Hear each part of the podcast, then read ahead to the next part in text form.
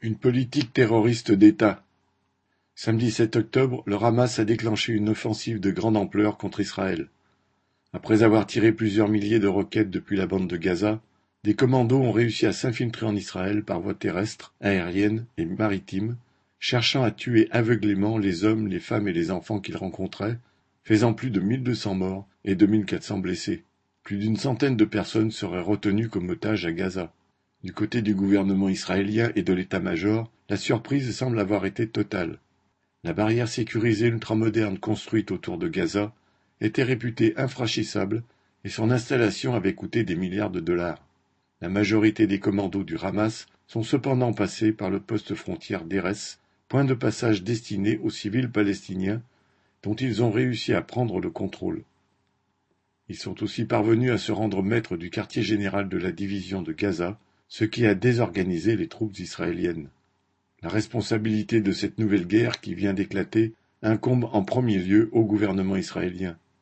Son premier ministre, Benjamin Netanyahou, est revenu au pouvoir en décembre 2022 en constituant le gouvernement le plus à droite de l'histoire du pays, formé avec des partis religieux ultranationalistes et ouvertement racistes.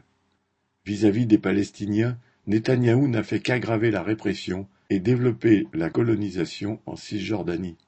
Au-delà de la politique menée ces derniers temps par Netanyahou et l'extrême droite, c'est la politique menée par tous les gouvernements israéliens depuis 1948, consistant à spolier les Palestiniens de leurs terres et à leur refuser le droit à une existence nationale, qui est responsable des affrontements guerriers qui ensanglantent la région à intervalles réguliers.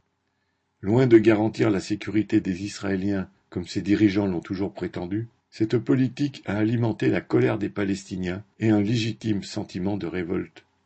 Après le bref intermède ouvert par les accords d'Oslo en 1993-1995, l'intransigeance affichée par les gouvernements israéliens a poussé les plus désespérés des Palestiniens à se tourner vers les organisations intégristes, et notamment le Hamas. En misant sur ses actions militaires, celui-ci a réussi à apparaître comme la seule organisation prête à se battre contre l'occupant. L'État israélien a répondu à l'attaque du Hamas par un terrorisme aussi aveugle que le sien, mais à une échelle bien plus grande. Son aviation et son artillerie ont bombardé massivement Gaza. Des immeubles résidentiels, y compris de grandes tours, ainsi que des écoles et des bâtiments de l'ONU ont été détruits. Le ministère palestinien de la Santé à Gaza fêtait déjà état lundi 9 octobre, de 690 morts, dont 20 enfants et 3700 blessés. Le ministre israélien de la Défense a déclaré que les 2 millions de Gazaouis seraient soumis à un siège complet, entre guillemets, les privant d'eau, d'électricité, alors que la population subit déjà un blocus sévère depuis 16 ans. Le gouvernement prépare probablement une invasion terrestre du territoire qui connaît ainsi une cinquième guerre en moins de 20 ans.